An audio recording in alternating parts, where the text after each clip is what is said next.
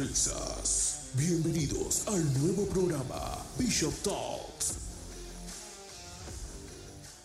Aleluya, den el aplauso fuerte a Cristo. Déselo más fuerte. ¿Cuánto dan gracias a Dios por esta noche de Bishop Talks? Tenemos un tiempo especial. Le voy a explicar la dinámica. Usted va a aprovechar ahora que nuestro Bishop va a, ser, va a dar respuestas. Siempre Dios nos sorprende porque el Espíritu Santo es quien da la sabiduría. ¿Cuánto dan gracias a Dios por el Espíritu Santo? De tal forma que si usted tiene alguna pregunta, está el panel, estamos recibiendo de las redes sociales, pero también de la audiencia. Va a estar nuestro hermano César Troncoso, por ahí está. Y nuestro hermano Gustavo, Gus, ¿dónde está Gustavo? Por allá. De tal forma, hermano, que vayan afilándose, vayan sacando sus preguntas, porque estamos en Bishop Talks. Denle un aplauso, Señor. Reciba nuestro Bishop. Dele gracias a Dios por esta noche y estamos listos. Tenemos aquí en el, en el panel, tenemos también los hermanos, se me olvidó presentarlo. gracias, Bishop. Bueno, gloria a Dios. ¿Cuántos están pasando un buen tiempo en la presencia del Señor? Miren, casi siempre abro este segmento llamado Bishop Talk, lo abro casi de la misma manera, porque me interesa que todos ustedes vean la importancia de lo que estamos haciendo. Una sola duda puede hacer sucumbir a un gran hombre de Dios como Pedro. Pedro estaba caminando sobre las aguas y una sola duda lo hizo hundirse. Por lo tanto es importante que si tú tienes una duda, tú la preguntes a tu pastor, a tu ministro, y que ellos te puedan aclarar esto, porque el enemigo utiliza las dudas para hacer que nosotros nos hundamos. ¿Alguien está entendiendo? Recuerden que la verdad, si la verdad nos hace libre, entonces una mentira nos puede encadenar. Y eso es lo que hacemos en Bishop Talks. Lo que hacemos es despejar la duda, no solamente de ustedes, sino despejar las dudas que tiene el pueblo de Dios que nos, nos eh, envía sus preguntas y que, y que dejar por asentado que la palabra de Dios no necesita defensa porque se defiende ella sola. Amén. O sea, la palabra de Dios se aclara, se defiende ella misma. Y eso es lo que nosotros queremos que quede en el corazón de cada uno de ustedes. Amén. Por lo tanto, vamos a tomar un momentito y oramos. ¿Está bien? Pon la mano en tu corazón. Padre, en el nombre de Jesús de Nazaret, te damos las gracias en esta noche por el gran privilegio, Señor, que es tomar tu palabra para iluminar el corazón de tu pueblo. Padre, lo hacemos con absoluto temor reverente, Señor, y pedimos que tu Santo Espíritu nos guíe a toda verdad y que sea tu unción, Señor, la que nos lleve, Señor, a entender tus preceptos en el nombre de Jesús. Gracias, oh Dios, en el poderoso nombre de Jesús. El que lo crea diga amén. Un aplauso. Aleluya. Tenemos la primera pregunta a nuestro hermano Jaime Macía. Sí, eh, gracias Bishop. Yo sé que tú siempre nos das esas respuestas certeras y aprendemos bastante. Dice Mabel de la Vega, aquí de YouTube, una pregunta muy importante. Dice, si una mujer comete fornicación, ¿verdad? Y queda embarazada, ¿cuál sería el consejo para esa pareja? Yo creo que las circunstancias serían las que dictarían lo que se ha de hacer. No sabemos en qué condiciones esa mujer comete fornicación, no sabemos con quién. Pero, si, eh, pero una cosa que voy a decir, y esto es muy importante, los americanos usan una frase que es, two wrongs won't make a right. Dos errores no corrigen una situación. Y a veces la gente cree que la única solución de una persona que salió embarazada es casarla con el individuo que cometió la falta con ella. Y no siempre funciona así. Si esa persona no es una persona que, obviamente, empecemos por el hecho de que esté en bancarrota espiritual, porque si era cristiano, de totalmente estaba fornicando.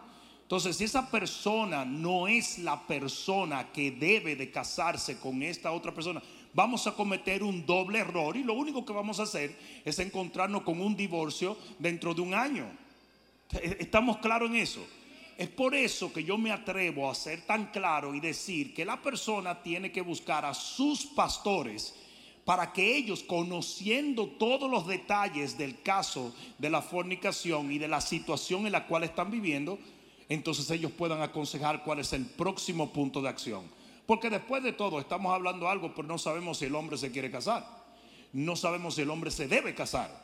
No sabemos ninguno de los detalles que pueden verdaderamente ameritar una respuesta de un lado o de otro.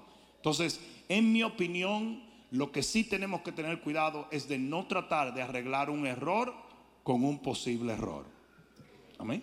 Amén. Gracias, Bishop. Den el aplauso al Señor. Tenemos ahí en el público, Bishop, tenemos a nuestro hermano César Troncoso. Por aquí, Bishop, ¿cómo estamos? Buenas noches.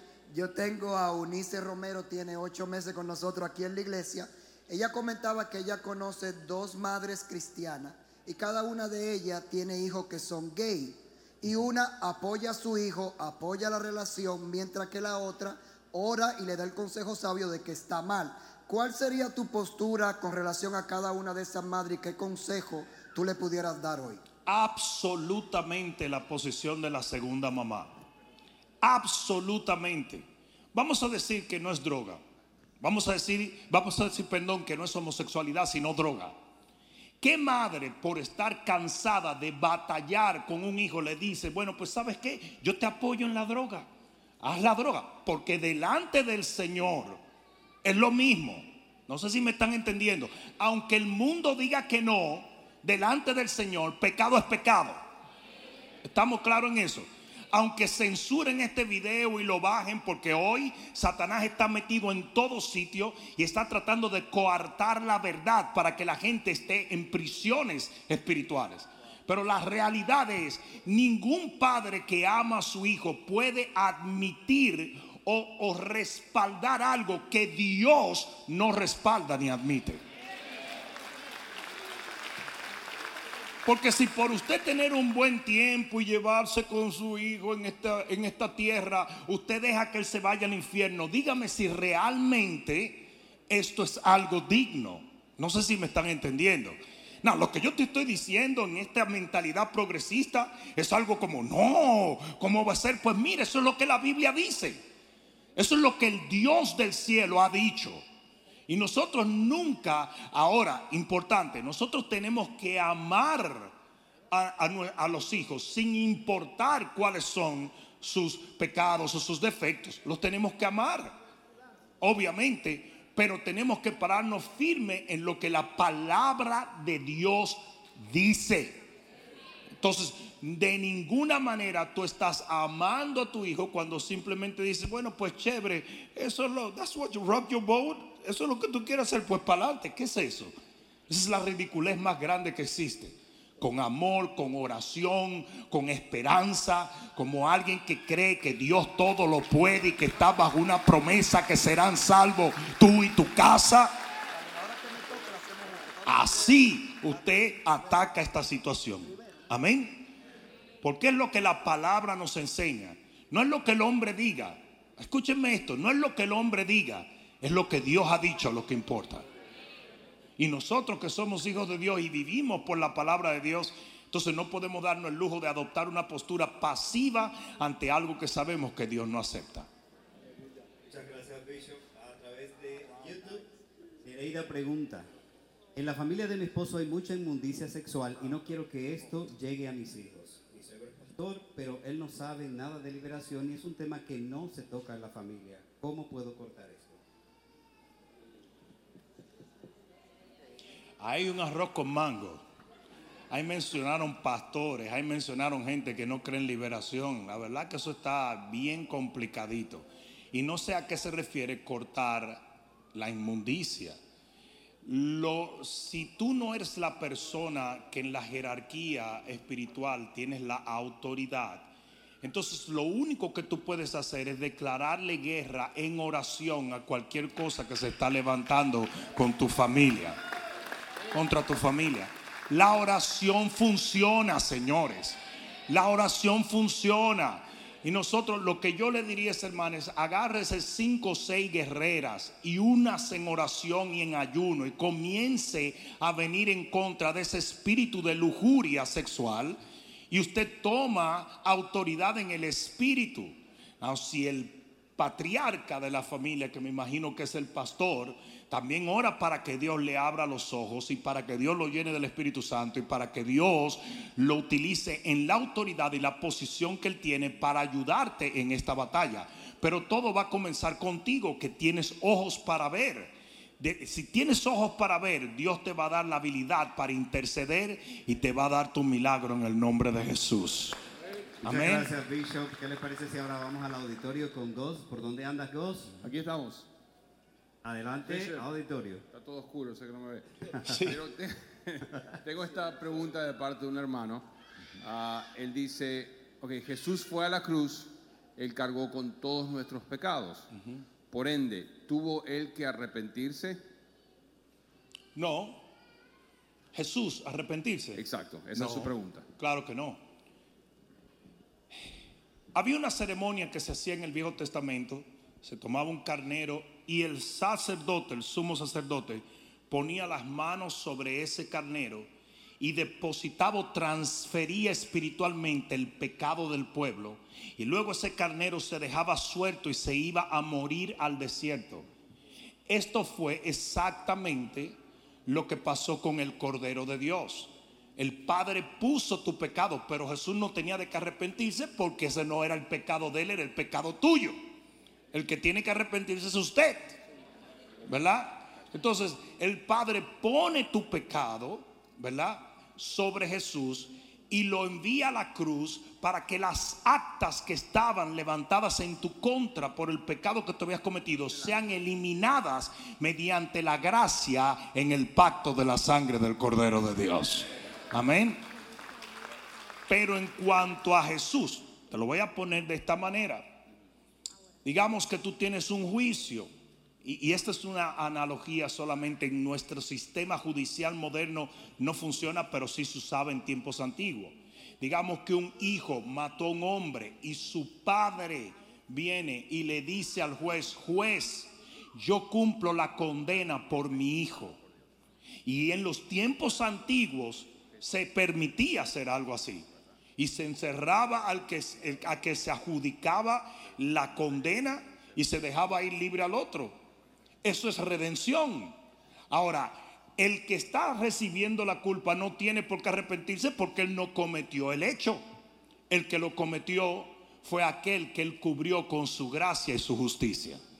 Entonces Jesús no, obviamente, no tuvo que arrepentirse porque el pecado que él llevaba no era de él, sino el nuestro.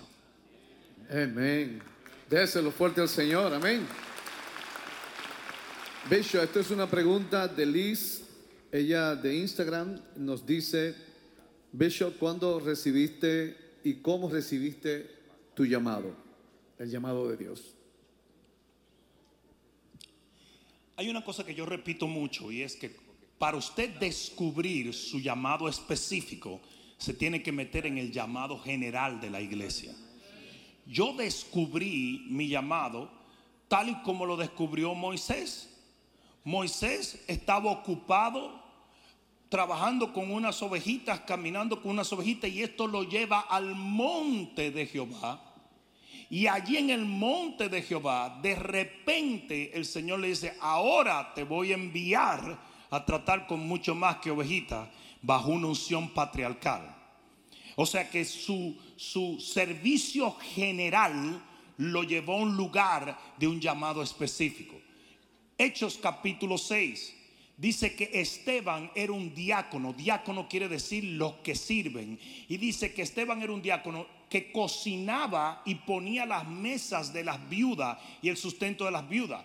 Pero dice que después que él hacía esto, una fuerte unción caía sobre él y él comenzaba a ministrar. O sea, el servicio, ¿verdad? El servicio que Esteban prestaba con sus manos lo lleva a un ministerio específico de poder y mucho más profundo. Y así es como se descubren los ministerios. Como yo siempre he dicho, es muchísimo más fácil doblar el guía o doblar el timón de un carro que se está moviendo que de uno que está parado. Entonces, mientras usted comienza a servirle a Dios, el Señor comienza a enderezar todos los pasos que usted tiene.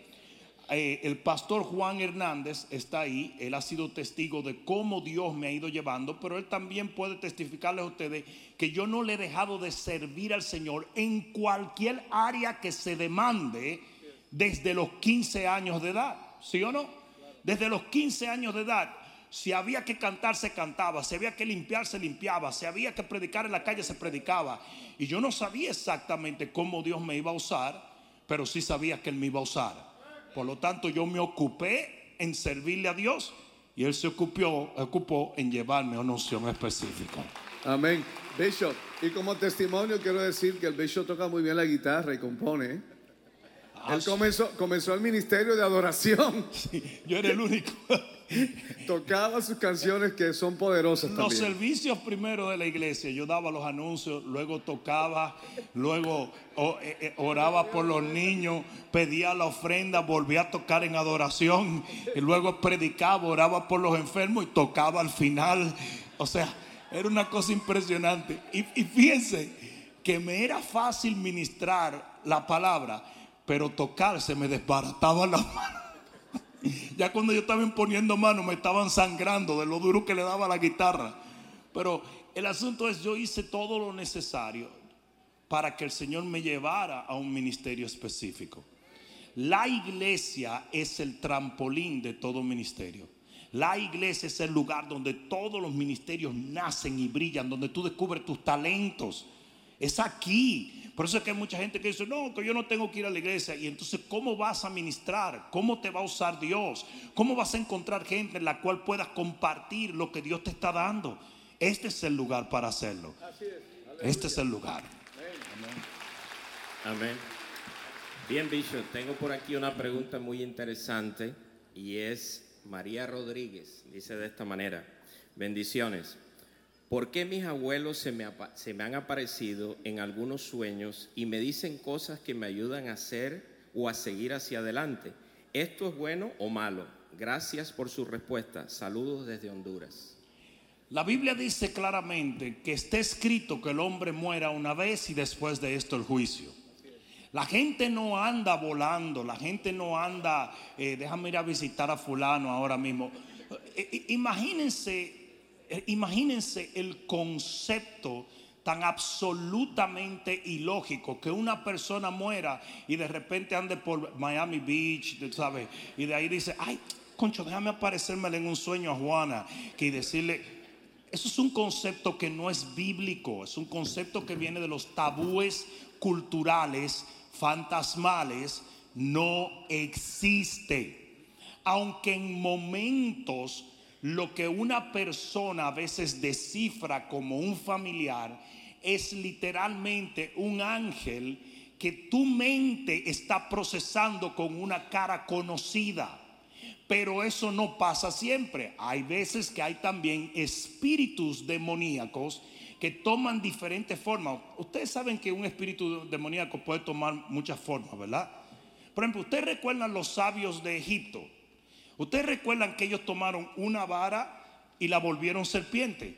O sea que el poder del enemigo es capaz de cambiar la fisonomía de algo. ¿Me está entendiendo? Por eso es que dice que Satanás se viste de ángel de luz.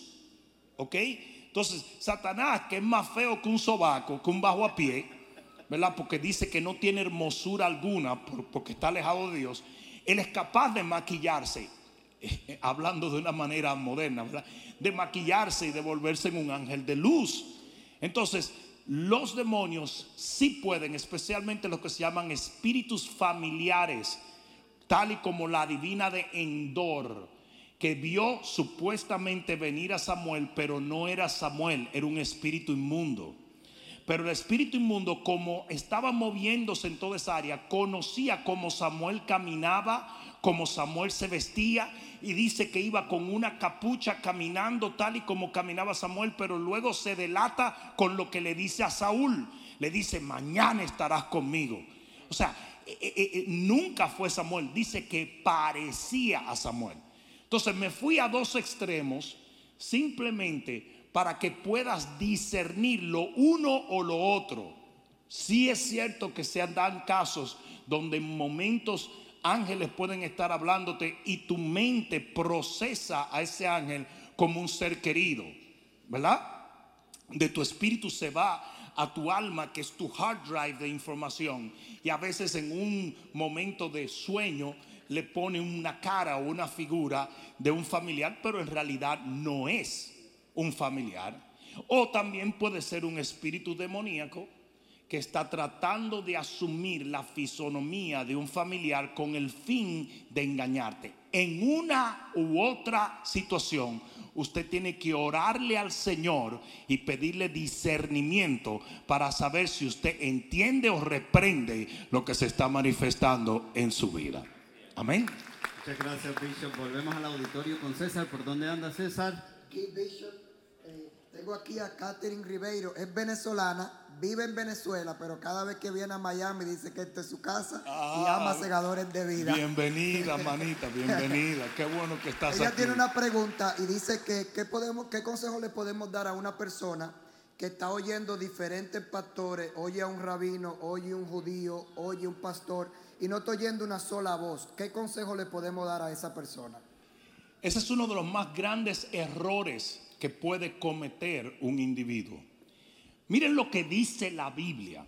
La Biblia dice, en los postreros días se amontonarán maestros, hablando de acuerdo a sus propias concupiscencias, con el fin de engañar a los hijos de Dios. Ahora mira, ¿Por qué escuchar maestros es peligroso? Porque el cristiano no debe escuchar maestro, debe escuchar un pastor. Porque el maestro te puede enseñar algo, pero el pastor está velando por tu alma. Es por eso una de las únicas veces que Jesús se sintió totalmente ah, dolido fue cuando vio que eran ovejas sin pastor. Porque una oveja sin pastor, como en lo natural, el lobo la devora, la destruye, se la come, acaba con ella. Todo cristiano necesita un pastor. Ahora muy bien, ¿podemos escuchar otros maestros? Sí, pero usted siempre tiene que tener el acceso a venir donde su pastor y decirle, pastor, este tipo dijo una cosa, ¿qué tú piensas de esto? Porque el que tiene que velar por el alma suya es el pastor. Amén. Te lo voy a poner de esta manera. Tú tienes un médico general, un médico de cabecera, un médico que es eh, tu médico, familia. Esa es familia tuya. Ahí está el médico. ¿Qué pasa? Usted se está sintiendo una aflicción y de repente va a ver a un cirujano de esto. Y el cirujano dice, no vamos a operarte. Pero de repente no te gustó eso mucho y tú vas donde otro cirujano y te dice, vamos a operarte el hígado. Cuando tú vienes a ver, cada uno de los doctores que tú has visitado por ti mismo, te van a dar un diagnóstico diferente de cómo arreglar la situación. Y usted necesita una fuente unbiased, una fuente que está solamente velando por ti, que es el médico general, decirle qué tú piensas de este diagnóstico que me dio Julio, Pedro y Juan. Entonces, así mismo es el pastor. El pastor tiene que regular el flujo de verdad que está llegando a ti y cómo afecta esa verdad tu alma. Amén. Entonces, no podemos, y es uno de los grandes peligros de las redes sociales hoy. No podemos, como nos decía la abuelita, estar comiendo en todas las casas porque te vas a empalchar. Y cuando llegues a la casa ya no vas a tener hambre de comer la comida que se te preparó. Entonces, eh, eh, no podemos hacer, escuchar maestros sin tener un pastor que nos dirija a la verdad completa. Amén. Muchas gracias, Bishop. Eh, es tiempo de ah, felicitar a la audiencia virtual que ha hecho un buen trabajo en el día de hoy. Nos están enviando preguntas a borbotones y esto nos ha- nos hace el contenido.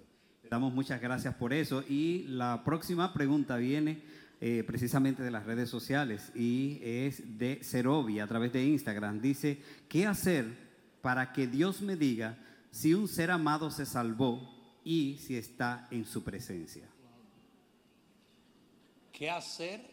para saber, para que Dios le diga si un ser amado está en su presencia. No. No. Pasado ese túnel, usted no tiene nada que averiguar ahí. Ahí se acabó todo. Tú, tú solo puedes preguntar a Dios porque tú le puedes preguntar a Dios lo que tú quieras, pero la realidad es que Dios no tiene por qué decírtelo. Porque dice la Biblia en Deuteronomio 29, 29, dice claramente, lo revelado es para ti, para tus hijos, pero lo secreto le pertenece a Jehová. Y hay cosas que Dios tiene en su total dominio. Y Él lo hace por un propósito. El propósito es que nadie en esta tierra juzgue a los que partieron. O sea que va en el cielo, surprise, surprise. Va a haber muchísima gente que tú pensaste que se estaban achicharrando en el infierno, que te van a abrir la puerta allá arriba. Y va a haber un montón de gente que tú la vas a estar buscando por todos sitios y se están achicharrando en otro sitio. Y desde este, esta parte de la eternidad, Dios ha escogido que nosotros estemos vedados a lo que pasa más allá de la muerte. Existen eh, momentos en la Biblia donde Dios revela que hay alguien que llegó a la eternidad, absolutamente, pero eso está bajo la soberanía de Dios. Existen momentos donde Dios ha dicho que alguien se fue al infierno, lo dijo de Judas. La Biblia lo dice de Judas. Se fue a su propio lugar y cuando lo estudias está hablando de que fue un lugar de tormento. También, también está, eh, habla de, se, se- ve cuando aparece Moisés y cuando aparece Elías o también aquel ladrón de la cruz. El Señor dijo, este se salvó porque yo lo digo, yo estoy dictaminando que se va conmigo. Entonces, siempre hay momentos donde Dios en su soberanía escoge hacerlo. Por eso, no, por eso te digo, si se lo quieres preguntar, pregúntaselo. Porque a lo mejor Él te lo quiere decir, I don't know. Pero lo cierto es que pasada esa cortina de la muerte, Dios está en total dominio de las almas y eso le pertenece solamente a Jehová. Muchas gracias, Bishop. ¿Qué les parece si volvemos al auditorio con Ghost? ¿Por dónde andas, Ghost?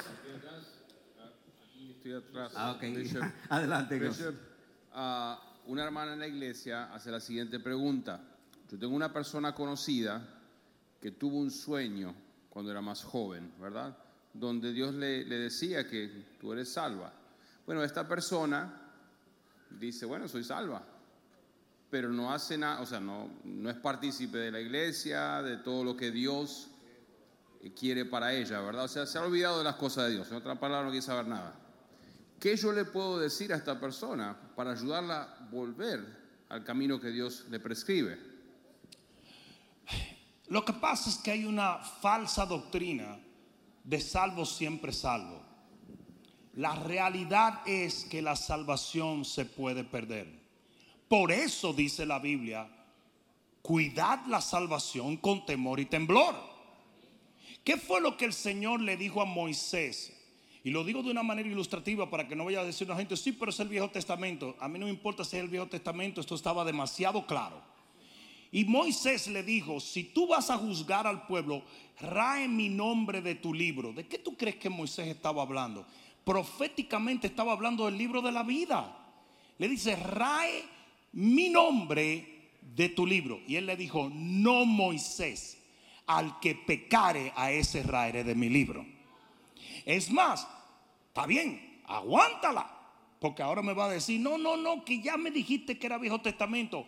Vete al último capítulo de la Biblia, Génesis, perdón, Apocalipsis 22, donde dice que cualquiera que quite de las palabras de esta profecía, se le quitará su nombre del libro de la vida.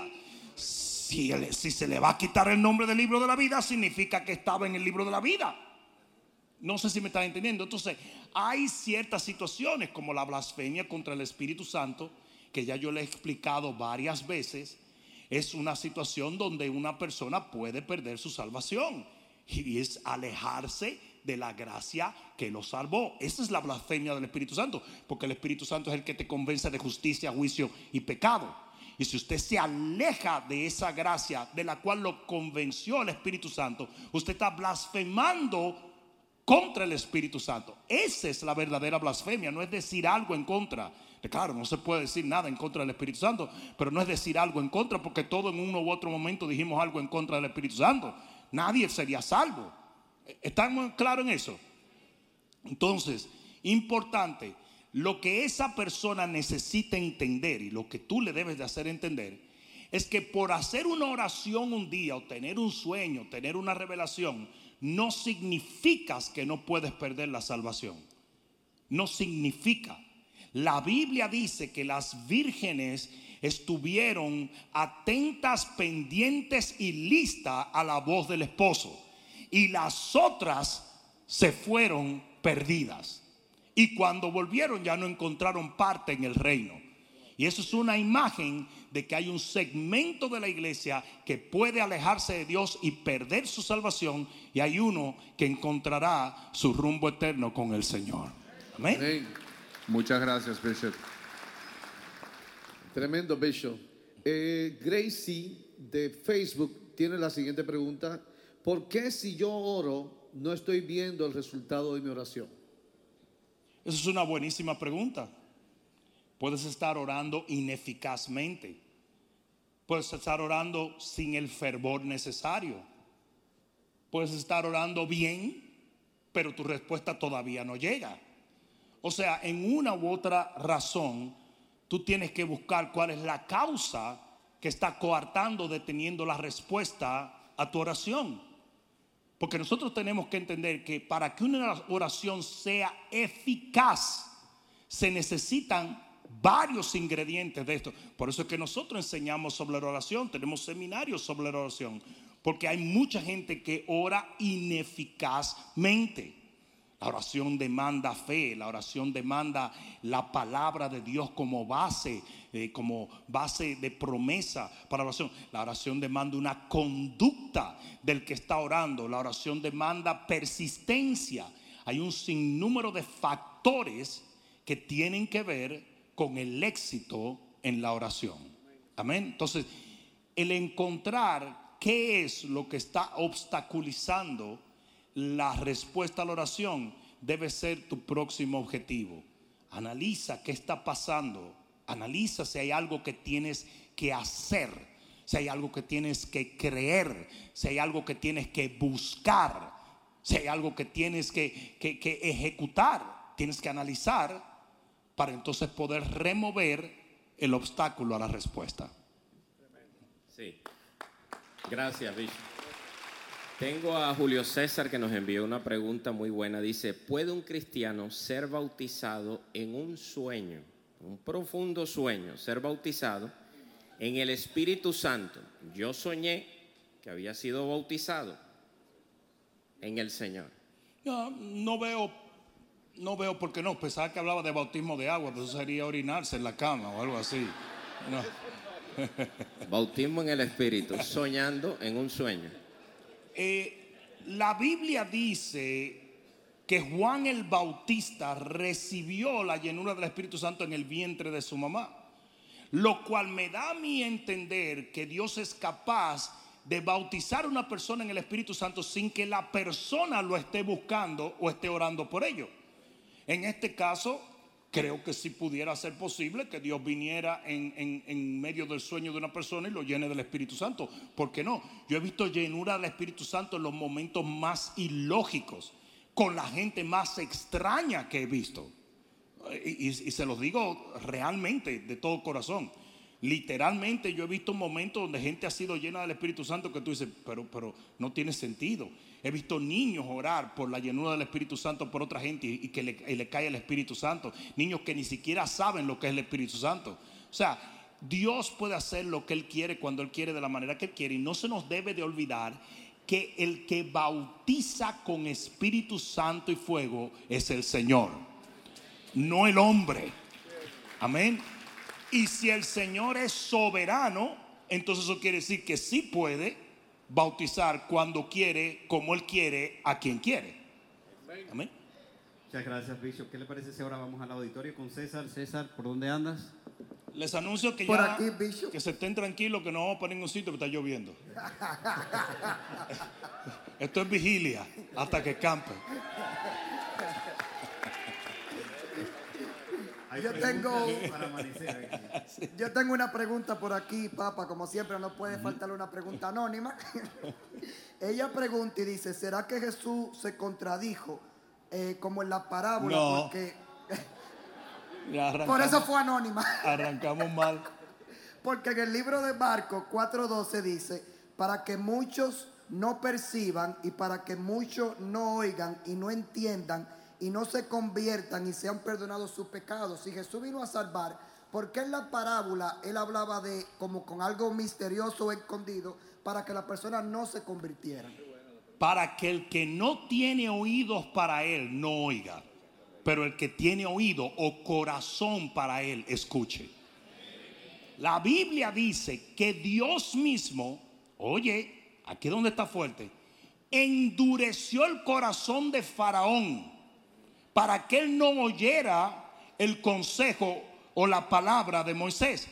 Pero, digan pero, la primera parte es que Faraón endureció su corazón y luego Dios lo endureció más. ¿Están entendiendo? Entonces, así funciona el asunto. Usted tiene un corazón para Dios. Dios le da la palabra y usted la va a recibir. Sus ojos van a ser abiertos, su vida va a ser cambiada porque usted tiene un corazón para Dios. Es por eso que usted no puede forzar a nadie a venir a Cristo. Usted tiene que predicar y dejar que la persona decida si acepta o no. Por eso dice id y no dice id y salvad las criaturas. Nosotros no salvamos a nadie. Id y predicad el que creyere. Mi trabajo es predicar, el trabajo de ellos es creer. Y para ellos creer tienen que tener un corazón abierto y dispuesto. ¿Me están entendiendo? Entonces, eso que ella lee que parece tan rough, que parece tan duro, es una realidad. El Señor dijo, los que están afuera, quiere decir aquellos que no me aceptan, aquellos que no me quieren, dice que, que, que, que no entiendan ni vean y sus corazones se engrotezcan, pero a ustedes los que están pegaditos de él, dame más, háblame Señor, yo quiero más de ti, yo no entiendo, explícame. Ustedes, a ustedes les es dado conocer los misterios de la palabra. Amén. Mira, Hebreos dice, por la fe entendemos. Si usted no tiene fe, usted no entiende a Dios. Porque las cosas espirituales se disciernen en el espíritu. Es por eso que a cada rato viene un loco y te viene a hacer preguntas que no tienen la más mínima, el más mínimo sentido. Porque para usted creer ciertas, para usted entender ciertas cosas, usted la tiene que creer primero. Si usted no tiene fe en Dios, aunque yo le recontra mega explique las cosas, usted no la va a no la va a entender, porque usted no cree. Pero cuando usted cree, usted entiende. El entendimiento está guardado para los que creen. Amén. Imagínate que, imagínate que yo te trate de, explicar a Jesús y tú no crees en Jesús. ¿Tú crees que te lo voy a hacer entender? Ni loco. Eh, Santo Domingo llegó la luz. pues. Yo creo que así se ven más bonitos. Ya yo estaba asustado. Yo estaba diciendo, pero ¿cuánto, cuánta gente rara. Y veía unos ojos brillando y todo. Gracias. Eh, La próxima pregunta viene de Facebook. Eh, le voy a pedir a Jaime y a Juan que por favor no se rían de mi pregunta. Eh, es de Ergin y dice, ¿puedo andar con alguien 14 años menor que yo?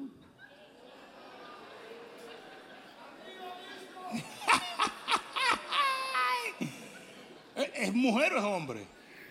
Es- eso sí tiene, eso sí hace una diferencia. Eh, no sé porque el nombre es Ergin. No, no, no, no puedo decir. Es un hombre. Mira, la Biblia no condena algo así. Aunque yo soy de los que digo, si el hombre es el mayor, está bien y la mujer es menor, porque la mujer tiene un desarrollo emocional muy brusco y muy rápido comparado al hombre. Por eso es que el hombre debe ser mayor para que pueda haber un balance emocional entre el uno y el otro, porque la Biblia dice que dos gente que no están de acuerdo no pueden caminar juntos. Entonces, por eso pregunté esto. La Biblia no condena ni una cosa ni la otra. No obstante, lo dije los otros días, siempre habrá problemas de ajustes en personas que tienen una alta eh, diferencia de, de edad.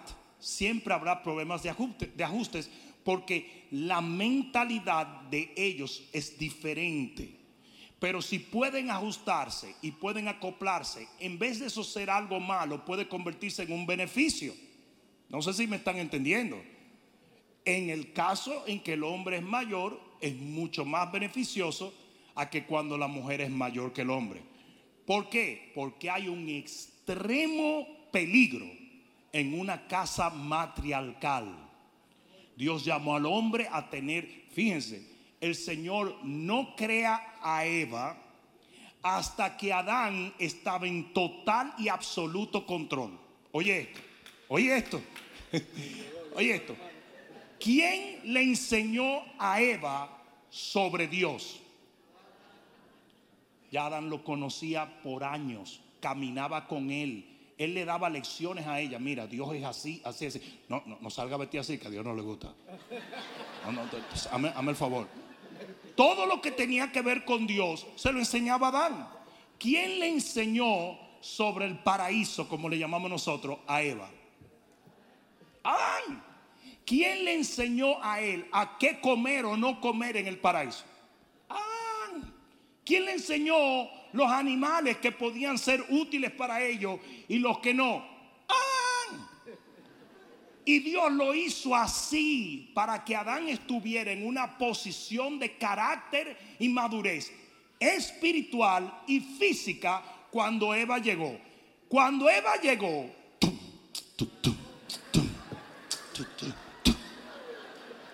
¿tú te crees que Adán quería que Eva le enseñara a él los diez mandamientos?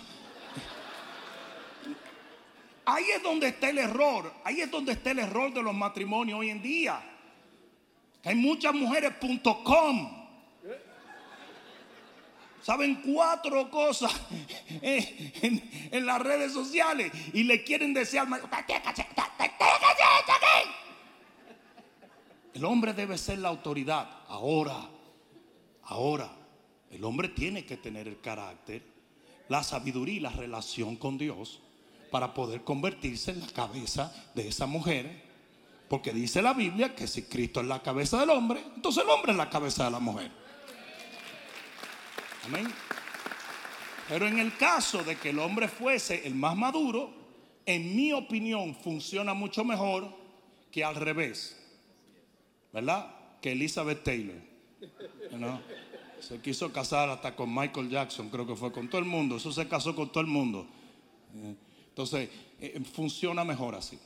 Muchas gracias, Bishop. ¿Qué le parece si ahora volvemos al auditorio, ahora que está más clarito, le vemos la cara a todos? Gus, ¿por dónde andas? Aquí atrás. eh, Adelante. Bishop, una, una pregunta de parte de un, de un hermano aquí en la iglesia. Eh, los niños, en cuanto a los niños se refiere, ¿verdad? ¿Puede un niño eh, irse al infierno, ¿verdad? Y la, la segunda que va junto con esta tiene que ver con eh, cuándo el niño, a qué edad, si se puede decir, el niño pierde la inocencia, donde ya debe ser considerado... eh, ¿Entiende la pregunta, verdad? Sí. Existe lo que se llama la edad de contabilidad. Y es cuando el niño ya pasa de una etapa de inocencia donde no tiene la habilidad de saber 100% lo que es malo y lo que es bueno. Ese niño pasa de esa edad y entonces comienza una nueva etapa que es la etapa de accountabilidad, de accountability. Y eso se considera que es entre los 9 y los 11 años. Después de los 9 años, ya el niño comienza a concientizarse y sabe muy bien lo que es maligno y lo que no es. ¿Me están entendiendo? ¿Me están entendiendo? Ahí es donde está el, el extremo peligro de todos estos juegos diabólicos que están adoctrinando a los niños y de esta nueva filosofía diabólica que están en las escuelas. Porque ese es el momento más vulnerable cuando un niño pasa de una etapa de no saber nada a totalmente convertirse en una esponja. Es por eso que nosotros tenemos Icon ahora. Porque estamos targeting, estamos trabajando en esa edad y se lo vamos a arrebatar al diablo en el nombre de Jesús. Usted tiene que ser extremadamente proactivo y fuerte en ese tiempo para empujar a tu hijo hacia las cosas de Dios, porque todo el mundo y el sistema de este mundo lo está empujando hacia las cosas del enemigo. Entonces, para llevarte al punto, al punto que estamos hablando, no, un niño en la etapa de la inocencia no se va al infierno. Está cubierto por la inocencia. Por eso Jesús dijo en, en- en- en- en esta frase, perdónalos, no saben lo que hacen. Cuando hay cosas que la gente hace que no sabe, que genuinamente no sabe, el Señor a veces le da perdón por ello. Y lo mismo pasa cuando un niño está en esa etapa de la inocencia. Todo es perdonado porque no tiene juicio de lo que está haciendo. Pasado ese tiempo, entonces hay que procurar que nuestros hijos acepten a Jesús, sirvan a Jesús, am- amen a Jesús, porque ya entran en una etapa donde se les cuenta y donde el pecado sí tiene efecto en sus vidas. Amén. Tremendo, Bishop. Tenemos otra pregunta de las redes sociales de Andreita. Dice, Pastor Rudy, mi hija de 8 años dice que ve personas en casa de mi mamá y en mi casa detrás de la TV. Dice que en todas las partes tiene un gorro que le tapa la cara. No le da miedo, pero le inquieta al igual que a mí. Yo oro por eso. ¿Qué debemos hacer? Buscarse 17 gente que oren con unción y meter cuatro galones de aceite en la casa y comenzar a reprender en el nombre de Jesús. Miren, hay una sola excepción a lo que está diciendo esa persona. Y es que la niña tenga un don de discernimiento muy fuerte y el Señor esté comenzando a abrirle los ojos. De todas maneras, yo me reservo eso porque sería un poquito extraño que el Señor le mostrara entidades a una niña que no sabe ni reprenderlas. No sé si me están entendiendo. De todas maneras, a esa niña se le tiene que ministrar, se tiene que orar en esa casa y se tiene que tratar esto que está pasando como algo que no debe de pasar. Porque si fuese lo que yo acabo de declarar hace un momento, el Señor lo aclarará más adelante. No hay, no es cuestión de que, ay, reprendimos ángeles y eran, no, no, no, eso, eso no importa. Usted haga lo que usted tiene que hacer. Pero desde el punto de vista que ustedes me están presentando esto, no hay ninguna razón por la cual esta niña esté viendo bultos y esté viendo cosas. Usualmente Dios no funciona así. Esto es, eh, esto, esto es ocultismo, esto es producto de ocultismo. Y puede que la niña lo esté viendo desde un punto de vista del Espíritu Santo, pero eso solamente lo sabrían ellos. Lo que sí es que, sea que lo vea por el Espíritu, o sea que lo vea por los Espíritus, hay que reprenderlo de todas maneras. Hay que echarlo fuera. Amén. Todos esos bultos negros y todas esas manifestaciones, todo eso hay que reprenderlo, todas esas pesadillas, todos esos demonios, todas las cosas que se mueven en la noche y los sonidos y todo, todo eso. Dios no funciona así. Cuando usted tiene una experiencia con Dios, usted sabe que es una experiencia con Dios. Yo puse en las redes sociales, si es de Dios, hay una huella de amor en ello. Todo lo de Dios deja como un perfume. Yo he visto gente, señores, en un lecho de muerte a punto de partir con el Señor, sonriendo. La, la- la suegra de Benny Hinn tenía un cáncer en el, en el cuello, ¿verdad? Le extrajeron todas las cuerdas vocales y ella nunca más había podido hablar. Cuando ella está a punto de partir, era una mujer de Dios, ella está en la cama y de repente ella dio un grito y dijo, Jesús, aquí estoy, amado mío, y murió.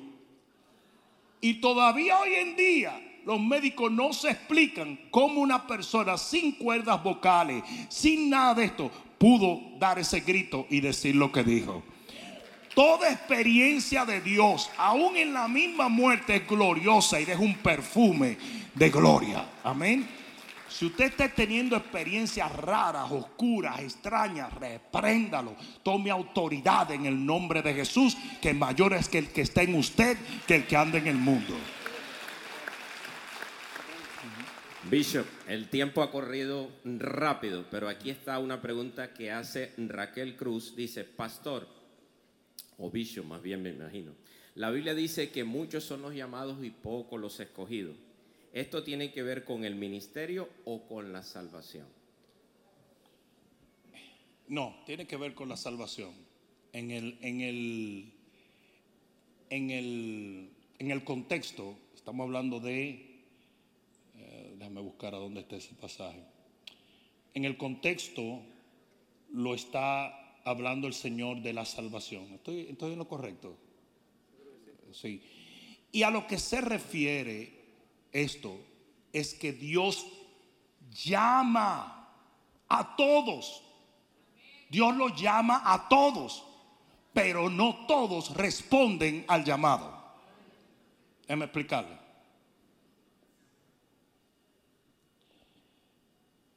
De ustedes, tienen que quedarse dos centavos, porque si, si no, vamos, vamos a coger a Pastor Juan. De ustedes, lo que quieran este regalo que yo tengo, que vengan. Se para uno, ven para acá. Tú eres escogido ahora para recibir el milagro. Eso es. Eso es lo que pasa. En el libro de Romanos dice claramente que todos son llamados, pero los escogidos son aquellos que responden al llamado. Entonces, el Señor llama a todos, porque Él lo tiene que hacer simplemente para ser justo. Y si usted rechaza el llamado que el Señor le hace, usted no entra dentro de los escogidos para la vida eterna. Amén. No, ¿por qué usa escogidos? Porque los está entresacando de un grupo de personas donde todos estaban en la misma situación y estaban escuchando el llamado. Por eso lo usa escogido, porque eso es escoger, es sacar de un grupo.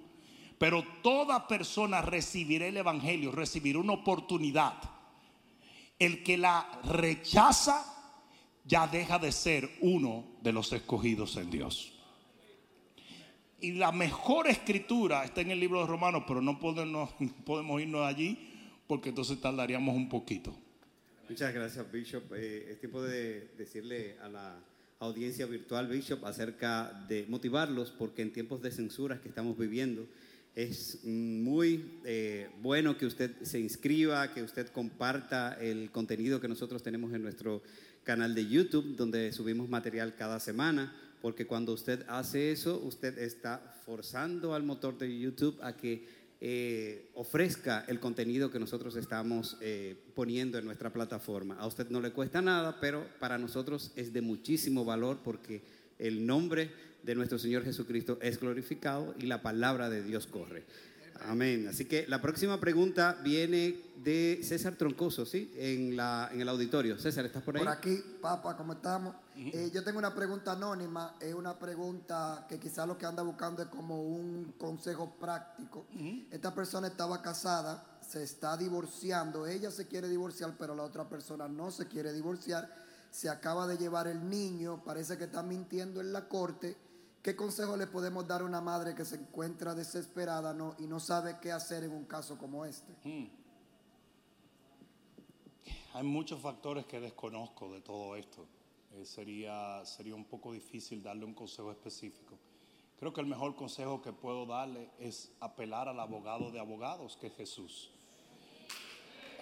Él es el único.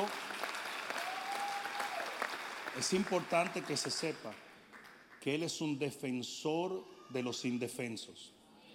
Y que si a ti te tocó la posición de estar indefenso ante alguien que está haciendo daño abiertamente, tú estás bajo la protección de Dios y el oído del Señor está abierto a esa persona.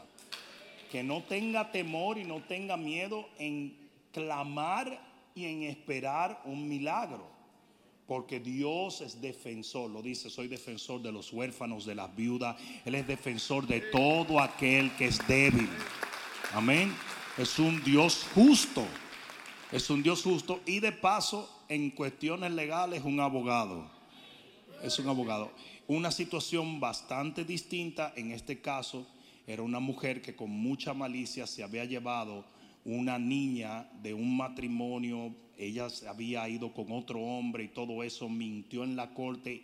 Y el Señor me mueve a decirle a este hombre, que es un jockey de, de- de caballo, le dije, en menos de seis meses te van a entregar tu hija.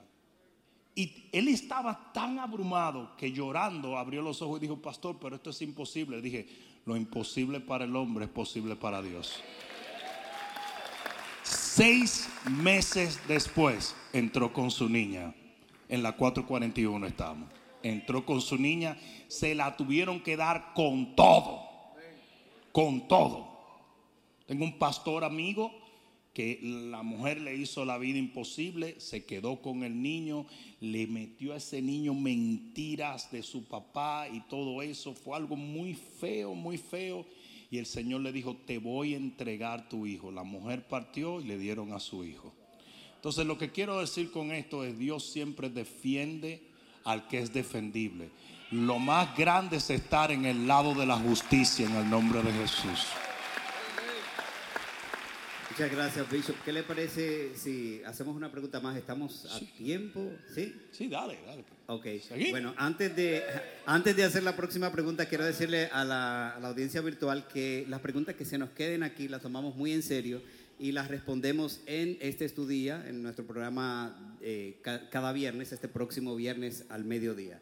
Así que los esperamos ahí. Dice la pregunta eh, próxima, ¿cuál es su opinión respecto al arrebatamiento y la gran tribulación? Varias veces ha iniciado el tema, pero no ha quedado claramente definido. Es Ricardo Londoño. Gracias, Ricardo. Soy un fiel creyente de que la iglesia de Cristo no pasará por la gran tribulación. Hay miles de razones teológicas, miles de razones teológicas. Señores, pero ni siquiera se arma una guerra sin que los americanos manden a buscar a su gente. Ustedes tienen que entender que Dios dijo claramente que no fuimos llamados a la ira, sino a alcanzar la gracia. La gran tribulación se llama en inglés Jacob's Trouble, los problemas de Jacob, porque es la manera de Dios depurar a los hijos de Israel que no le creyeron a él y dice la Biblia, por cuanto no creyeron al espíritu de verdad, yo les envío un espíritu de mentira para que crean al inicuo. Y lo que va a pasar en la gran tribulación es que todo Israel será depurado y dice que los que estén en la gran tribulación, todo Israel será salvo. Porque todos se van a dar cuenta del error que cometieron. No sé si me están entendiendo. Ahora, nosotros no necesitamos juicio. Porque nuestro juicio ya lo pagó Jesús. Entonces, como yo, que estoy libre de cargos y, y no, no, hay, no hay cargos en mi contra, ¿cómo me van a meter en la gran tribulación, que es un fuego que depura?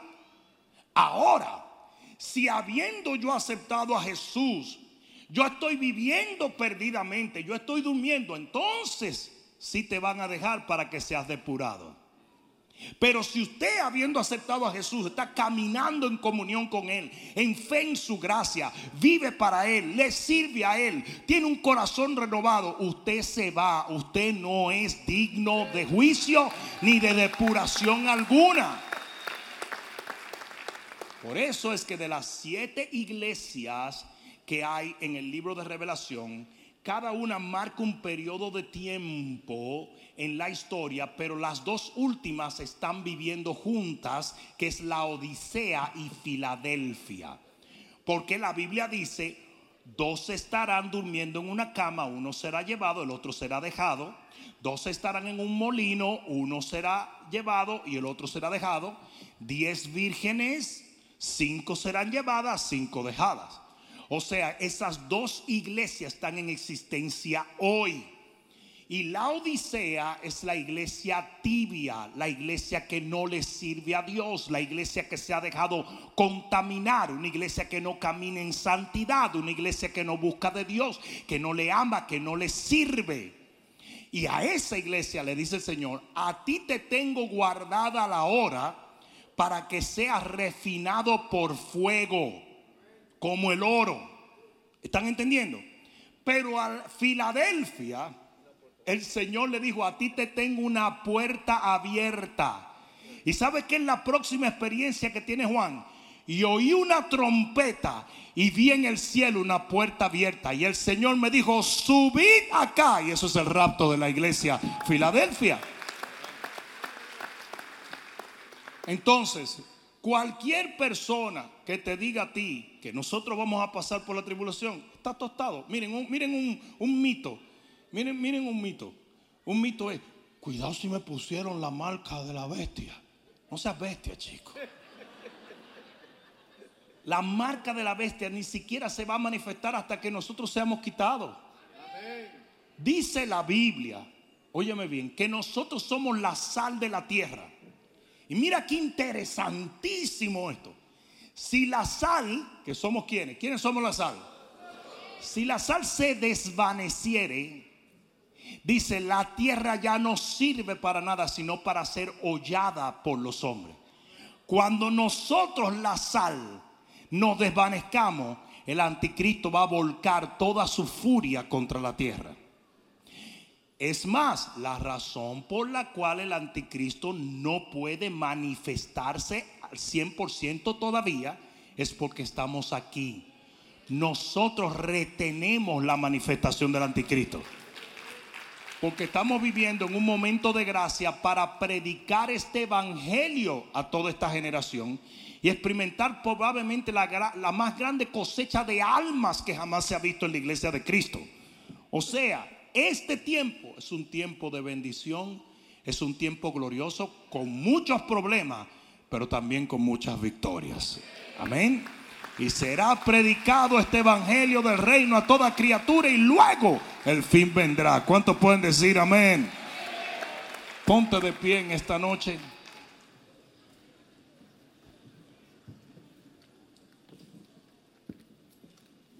Si usted cree que Jesús está a las puertas y usted no ha modificado su manera de vivir, usted se está mintiendo a usted mismo.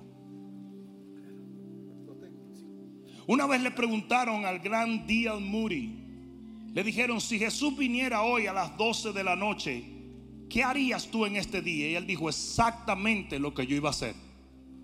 Ese tipo estaba viviendo para Dios creyendo que Él podía venir en cualquier momento. Si usted sigue de malcriado, mentiroso, ñañaroso, rata de dos patas, lujurioso, si usted no predica, no sirve, si usted no está haciendo la obra del Señor, ¿usted no cree que Cristo viene? Yo dije, usted no cree que Cristo viene. Porque si usted verdaderamente creyera que no, este puede ser el último servicio que nosotros tengamos en esta tierra, yo creo que usted lo pensaría dos veces la conducta que usted desarrollaría en estos días. No sé si alguien me está entendiendo. Señores, Cristo viene pronto. Le dije, Jesús viene pronto. La trompeta está a punto de sonar y su pueblo está a punto de volar fuera de este lugar. Y si usted es de los que se va, cambie su conducta. Viva una vida digna del Señor. Porque el rapto de la iglesia no es para todo el mundo. Es para aquellos dignos. Mira lo que dice la Biblia. ¿Ok? Libro de Lucas dice, Jesús en letra, digan letra roja. Jesús dijo, orad para que seáis hallados dignos de escapar de las cosas que vienen sobre la tierra. Eso es un aspecto de la vida del que se va. Yo digo, es un aspecto de la vida del que se va. Comunión con Dios, búsqueda insaciable de Dios. Entonces, un aspecto, hay varios. El vivir en santidad, el servir a la asignación de Dios. hay muchas cosas que tienen que ver con la conducta y la mentalidad de aquellos que saben que Cristo está a las puertas. La Biblia dice que el que cree en la venida del Señor, dice que se santifica y se purifica a sí mismo. Y si usted cree en la venida del Señor, su vida va a ser purificada por usted mismo. Usted mismo se va a purificar. Porque usted sabe que sin santidad nadie verá al Padre. Amén. Levanta tus manos al cielo. Padre, yo te doy gracias en el nombre de Jesús por la vida de cada hombre, cada mujer, cada joven, cada niño. Y Padre mío, te pido que cada respuesta que brotó de tu palabra produzca la fe necesaria para que ellos reciban todo, Señor, lo que tú tienes para ellos. Padre mío, a los que están enfermos, sánalos en este momento en el nombre de Jesús. Aquellos, Señor, que están temerosos, llénalos de fe. En el nombre de Cristo Jesús rompe toda atadura en el hogar, en los matrimonios, en las familias. Padre, yo reclamo nuestros familiares para ti en el nombre de Jesús. Y te pido, Padre mío, glorifícate en esta generación. Envía el avivamiento prometido para que tu pueblo te sirva con todas las fuerzas de su alma en esta generación. En el nombre de Jesús Henos aquí, oh Dios, dispuestos a marchar por ti, para ti y en ti. En el nombre de Jesús, el que lo crea, diga amén. Y dale un grito de victoria al Rey que vive por los siglos. Vamos, segadores, vamos, vamos, vamos, vamos, vamos, vamos, vamos, vamos. Aleluya. Se les ama. Dios les bendiga. Nos vemos el domingo nos vemos en el cielo. Aleluya.